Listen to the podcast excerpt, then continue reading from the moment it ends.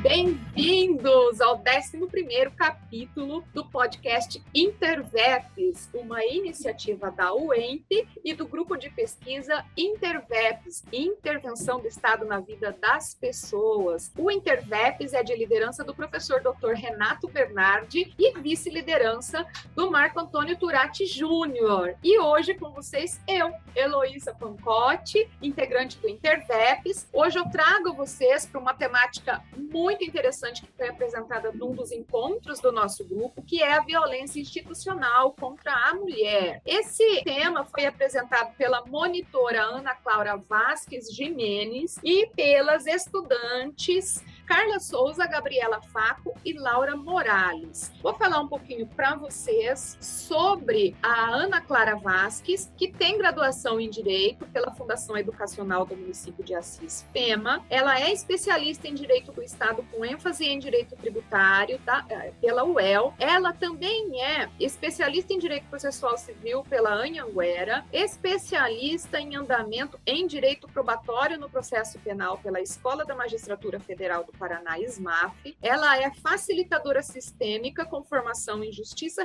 Restaurativa Sistêmica. Ela é membro do Conselho Municipal da Criança e Adolescente de Cândido Mota. Ela é membro do Comitê Jovem Cicred Paranapanema e também integrante do Interveps. Também é instrutora na oficina de pais e filhos nos encontros realizados na comarca de Cândido Mota. Ana Clara, é um prazer para mim falar com você e ainda mais porque você vai falar de uma uma temática que está muito em voga, né? ainda mais agora em tempos de pandemia, em razão das mais diversas formas de violência que estão sendo praticadas contra a mulher e essas mulheres que estão hoje trancadas, né, é, com a circulação restrita e muitas trancadas com seus agressores. Bom dia, Ana Clara, vai ser um prazer falar com você. Bom dia, Elo, bom dia, pessoal que está nos escutando. É um prazer enorme ter sido monitora dessa reunião com um tema super importante mesmo e principalmente com as minhas colegas do grupo, com todo o pessoal do grupo que participou ativamente. Foi uma reunião assim com muito debate, do jeito que nível interveps mesmo, assim, do jeito que a gente gosta. E é uma honra gigantesca estar aqui participando desse interveps de, na forma podcast.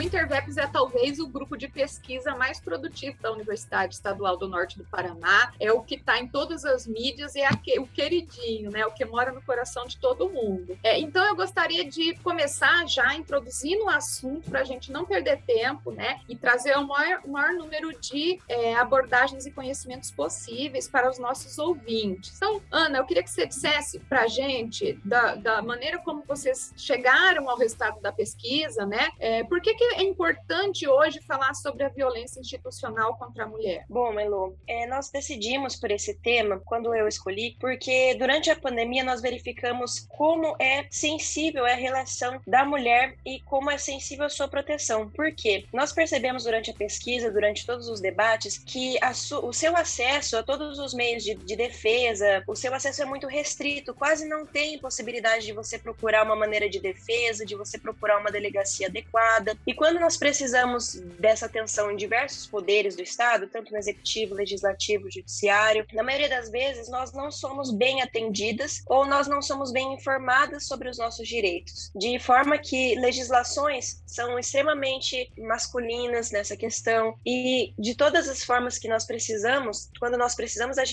dessas instituições para fazer valer os nossos direitos, nós somos violentadas porque eles, na maioria das vezes, não existem, não estão bem claros ou ou eles estão de uma forma extremamente longe de serem atingidos ou executados para nós. Então, nós precisamos debater esse tema na sua maior amplitude para começar posteriormente plantar sementinhas para que ele seja ainda mais aprofundado e mais debatido. Então, nós começamos a trazer isso com mais atenção, justamente para influenciar essa, esse estudo posteriormente.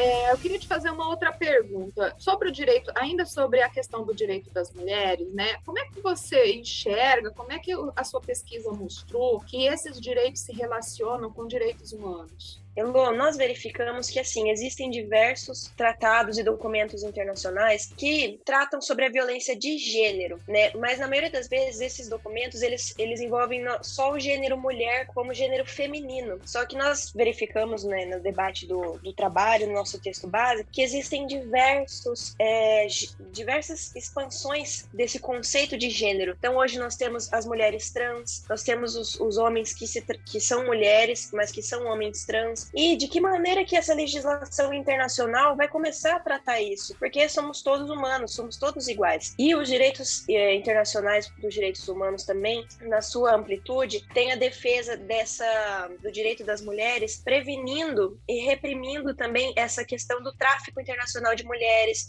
de crianças, de meninas. Inclusive, cortes internacionais reconhecem que há uma dupla vitimização na questão da menina, que é a criança, e mulher, que ela sofre muito mais preconceito, ela é muito mais privada de seus direitos do que um menino, do que um homem, né? Então nós percebemos isso também no debate e ele se relaciona justamente que uma violência contra uma violência contra a mulher, ela é, ela é gênero e existem várias e existem várias outras espécies desse gênero que é a violência institucional. E os órgãos internacionais precisam nos defender disso. Nós precisamos de tratados, precisamos de documentos que assegurem que os países e os estados parte implementem nos seus dentro do seu governo é, formas de monitoramento, formas de cuidado e legislações efetivas e eficazes também.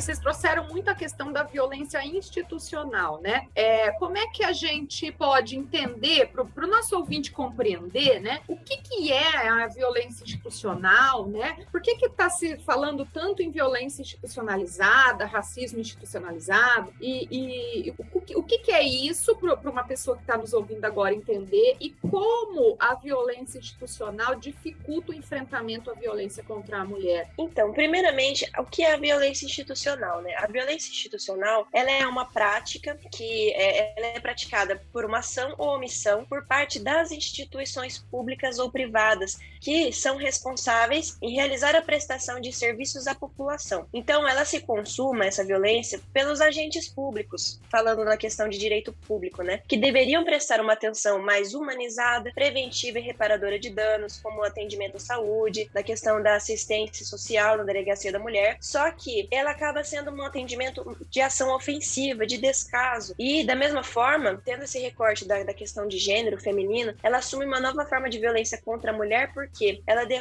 ela decorre de um machismo institucionalizado, dessa misoginia enraizada na nossa sociedade, né? E essas manifestações da violência institucional contra a mulher, elas podem acontecer de diversas maneiras. Então, fazendo atendimento com, com descaso, como nós falamos, né? E a falta de escuta ativa, essa, esse tempo exagerado que uma mulher precisa se submeter, por exemplo, quando vai à delegacia da mulher para poder se sentir acolhida, ela fica ali horas e horas, ou qualquer outro atendimento público. É, a ausência de privacidade para esses tratamentos extremamente íntimos, com frieza, rispidez. Então, nesses casos, o que a gente verifica é que, assim, ao invés de se propor uma aproximação, uma escutativa atenciosa para essas mulheres, no intuito de acalmar a pessoa e fornecer é, informações necessárias, ela acaba ficando ausente desses serviços e atentando atentando a essas necessidades, que a gente sempre está buscando um suporte e ela acaba atentando ao nosso direito. E esse receio de tratamento hostil também é uma barreira para que esse atendimento ocorra efetivamente às mulheres, que estão já em situação de, de vulnerabilidade. Então, elas, com receio de serem mal atendidas, já sabendo que são mal atendidas, elas deixam de exercer os seus direitos. Então, nós temos ali, é, dentro do judiciário, dentro da polícia, dentro do legislativo, no poder executivo, diversas maneiras que essa violência institucional acontece. Então, Na verdade, a gente precisa compreender, né? Acho importante a gente falar sobre isso, que as legislações elas são escritas a partir de uma base, né? Masculina, branca, hétero, né? É, até porque nós não temos é, ainda uma representação feminina é, que possa fazer frente a essa a essa matriz masculina heteronormativa branca. Então, é, quando se pensa pensa a lei, a pessoa que fabrica essas leis, que pensam as políticas públicas, que direcionam os recursos dos estados, ela sempre vai pensar, é, sempre um, um pensamento a partir de um, de um homem, é, a partir de um homem geralmente branco, geralmente hétero, que é a base majoritária né, de todas as casas legislativas, né, do executivo. Nós ainda não temos representatividade feminina, LGBT, que possa é, se impor ainda é, ante esse, essa, essa matriz hegemônica, né? Então, aí, é, quando se pensa uma política pública de atendimento para a mulher vítima de violência, por mais que tenha participação feminina, acaba predominando aí uma compreensão masculina. Então, eu tive um caso aqui em Aracatuba é, que, que chegou ao meu conhecimento, a, a, a moça vítima de violência foi até a delegacia durante a pandemia, ela teve que ir na delegacia central e quando ela ela tinha ela estava sendo assediada por meio de aplicativos e redes sociais é, de maneira muito contundente e, e, e, amedrontadora, né, por um homem. Esse homem passou a, a, a segui-la, né? Então ela estava com muito medo. Quando ela buscou o atendimento, ela foi atendida por outro homem e o, o servidor, né, o, o, o policial civil que a atendeu para colher o seu depoimento falou para ela assim, não se pode mais nem elogiar uma mulher. Então veja, a gente a gente começa aí a perceber o despreparo, porque nem sempre as pessoas receberam o treinamento, receberam a instrução. Aquele modelo foi pensado para o acolhimento de uma vítima de violência. Então, muitas vezes a mulher, quando ela busca o atendimento, ela acaba sofrendo uma nova violência, né? Que foi o caso que aconteceu aqui, que chegou ao meu conhecimento. Mas sim, superando esse obstáculo, né? Como você enxerga que a violência institucional ocorre nos três poderes? Elô, exatamente isso que falou. É, tendo por base, primeiramente, aí, né, a parte do, como você comentou por último, da segurança pública, é, o que que acontece? A mulher, ela se sente extremamente insegura de procurar uma ajuda, principalmente agora no momento de pandemia, né, que nós precisamos ficar aí é, dentro de casa com esse cuidado expressivo para nós, por questão de saúde mesmo, saúde pública. Quando a mulher precisa sair e vai procurar uma ajuda de uma polícia para ela, ela poder se defender e valer do seu direito, ela se sente extremamente ofendida, porque há na polícia civil, na polícia militar, um despreparo, como você disse, dos agentes públicos, porque a maioria são homens, é, inclusive as próprias mulheres que estão lá não têm esse atendimento humanizado, esse cuidado, essa informação, isso torna a mulher ainda mais vulnerabilizada. E nós temos, por exemplo, assim, muitos casos de mulheres que são vítimas de violência, que inclusive são casadas com policiais. Então, como que ela vai se sentir segura de procurar de essa rede, né, de, que seria segurança pública, sendo que dentro da casa dela, uma pessoa que é tão vista como protetora para os cidadãos, para a sociedade, dentro da casa dela ela é violenta. Ela vai na delegacia procurar essa ajuda e ela não encontra. Então, super difícil ali, ela já começa a ser vitimizada, já começa a ser vulnerabilizada. E o que que acontece? Quando ela chega, ela consegue ultrapassar essa parte, muitas nem chegam a isso, né? Muitas nem,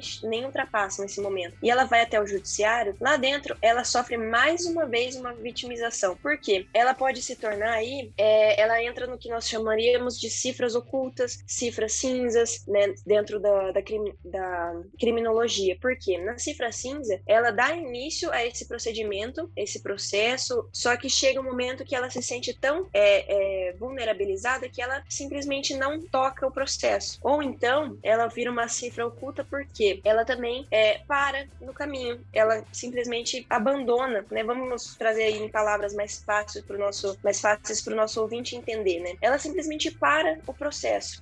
Porque quando ela está no judiciário depois, ocorre assim que o juiz, nós temos poucas juízas mulheres, poucas promotoras mulheres, e lá dentro nós temos ali só homens que acabam ofendendo esse direito, como no caso da Isa Pena, que foi extremamente falado, onde ela sofreu um estupro e ela estava lá dentro daquela, daquela situação, trazendo a sua vulnerabilidade, trazendo todas as suas questões íntimas, e todos ali dentro julgando ela não como deveria por questão da lei, mas julgando sobre a sua índole, jogando sobre a sua conduta, o que torna, o que tornou aquela audiência extremamente ofensiva, extremamente terrível. Então, quando a mulher ela chega no judiciário, ela sofre mais uma vez. E o que que acontece também? Nós trabalhamos muito com a questão da, da justiça restaurativa, pensando que é aquele trabalho com a vítima e o agressor para que se tome consciência daquela violência que foi causada para encontrar uma melhor solução. Mas dentro do judiciário, muitas vezes os servidores ficam obrigando que a parte, é, no caso do direito de família, por exemplo, essa parte já está passando por um processo criminal por uma violência doméstica e, porventura, também está ali com o seu processo de divórcio, de separação judicial. E lá dentro, alguns servidores ficam forçando acordos que a parte não se sente bem, fica obrigando que ela veja, por exemplo, aquele autor, aquela, aquele agressor, e ela não está preparada para aquela situação. Então, isso também é uma violência institucional onde se obriga que haja um acordo, onde se obriga que há uma convivência, quando não há necessidade disso, ela não está preparada e ela fica mais uma vez sofrendo violência sendo revitimizada. E, como você disse ali no legislativo, nós temos uma, uma representação feminina muito baixa. Eu tenho aqui alguns dados que na, na Câmara dos Deputados, por exemplo, de 513 cadeiras, apenas 77 são ocupadas por mulheres, menos de 15% dessas cadeiras. E no Senado, das 81, são apenas 12 mulheres. Então, isso se torna o quê? Um legisladores de perfil masculino, perfil hétero, conservador, branco, onde se fecham os olhos totalmente para essas situações peculiares das mulheres e se assume uma postura que beneficia esse perfil masculino, que se entende mais adequado. Então, essa ausência de preocupação com o feminino no poder legislativo faz que os, que os assuntos pertinentes a nós, mulheres, não sejam tratados ou, se tratados, sejam pouco discutidos. E ainda pior, quando são discutidos, muitas vezes acabam gerando é, soluções que não são a nosso favor. Então, essas propostas de, de legislações, por vezes, se mostram sim uma forma de violência institucional, porque o legislativo acaba se tornando maior meio de validar essas ações masculinas por meio das leis, que são ofensivas às mulheres. Na maioria das vezes, esses projetos de lei são propostos por homens, com esse perfil que nós comentamos, e ocupam que ocupam essa maioria dos cargos legislativos no Brasil. E além disso, esse número menor de cadeiras ocupado por mulheres é, passa por situações de machismo, de machismo, discriminação, assédio, principalmente por muita interrupção de fala, desmerecimento de suas palavras. Então, projetos de leis femininos propostos por essas mulheres muitas vezes não chegam pauta, são colocados em gaveta, são demorados para colocar em pauta ali. Então, aquela mulher que propôs uma, um projeto de lei que seria extremamente interessante, fica ali aquele projeto de lei engavetado, arquivado. Pode ser que ela saia né, do seu mandato, termine o seu mandato, e quando vai voltar aquele projeto de lei, ela nem está mais lá, são outras pessoas e acabam prejudicando essa, essa votação, essa lei mesmo. E, e a gente fica com aquela sensação de que essas mulheres que nós votamos e colocamos lá nem deveriam estar ali. Não tem uma liderança efetiva, porque nossas não são mencionadas, não são vistas. E um exemplo importante que o nosso trabalho trouxe foi o da Maria Elifran, que no momento de, da, sua, da sua fala na, na Assembleia do Rio de Janeiro, ela foi interrompida diversas vezes e ela teve que alterar sua voz e falar ali: como que vocês ousam interromper uma mulher que foi votada, que está exercendo seu, a sua democracia em nome do seu público, é, num cargo ali importante e vocês ficam interrompendo a sua fala. Da mesma forma, o, o assédio contra a deputada Isa Pena também.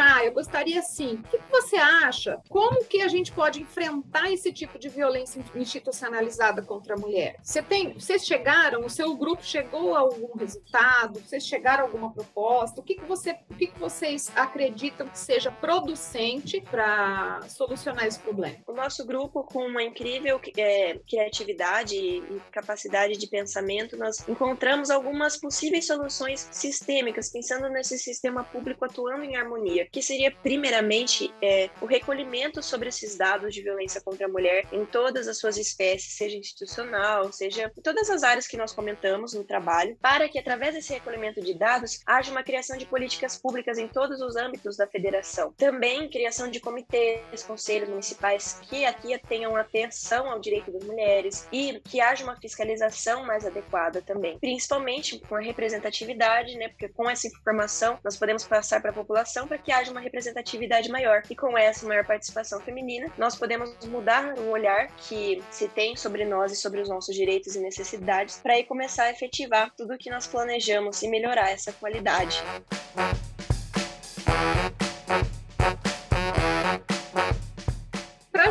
Fugir da temática, o Interveps ele está sempre relacionando direito ar e artes, né? As mais variadas manifestações artísticas. Então, para a gente não fugir da tradição e para a gente colocar aqui o dedinho do Turati, né? O nosso querido vice-líder Marco Antônio Turati Júnior, eu queria que você indicasse uma expressão artística, um livro, um filme, alguma coisa, para quem quiser interrelacionar com o tema, né? Que é muito legal você poder é, fazer uma relação de direito com a arte. Até hoje uma, uma interseccionalidade bastante, é, bastante bem-vinda né, para a pesquisa científica. No nosso trabalho, nós trouxemos é, várias, várias comparações aí com o nosso mundo artístico, que bem clareou isso. Nós temos aí, para quem gosta de série, para maratonar no final de semana, tem o Bom Dia Verônica, que fala sobre essa violência contra a mulher na segurança pública. Temos também a, o seriado do João de Deus, o documentário do João de Deus. Nós temos também livro, é, um livro que já é bem clássico, que chama A Letra Encarnada ou A Letra Escarlate, que é muito interessante, que mostra, né, de antigamente como as mulheres é, eram reprimidas nos seus direitos e muitas vezes sofriam diversas rotulações para demonstrar isso. O Conto da Aya, que também é um livro e tem a série que é extremamente boa. São aí várias expressões né, que nós sentimos. E para quem gosta de música, né, ouvir dessa sua expressão musical, tem uma música que se chama Nunca, Nos Refugiados. Eu posso mandar depois para vocês um link, mas ela é uma música que ela trata sobre essa, essa questão das mulheres que estão sempre em fuga né, e tentando entrar em outros países para procurar ajuda e são mais uma vez humilhadas aí, né?